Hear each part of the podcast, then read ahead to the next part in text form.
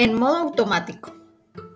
El modo automático podría definir perfectamente nuestra forma de vivir. Te despiertas, te levantas, trabajas, conduces, vuelves a casa y hasta el día siguiente. Vivimos además como una actitud de espera de algo, que algo cambie, que algo llegue, que algo pase.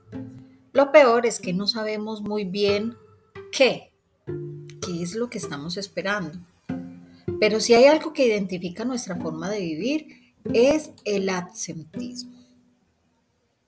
Estamos sin estar, pensamos sin sentir, vivimos sin vivir. La vida es eso que hacemos cada día. ¿Qué tal si disfrutamos cada día, cada segundo, al despertar, trabajar, conducir? Disfruta cada segundo.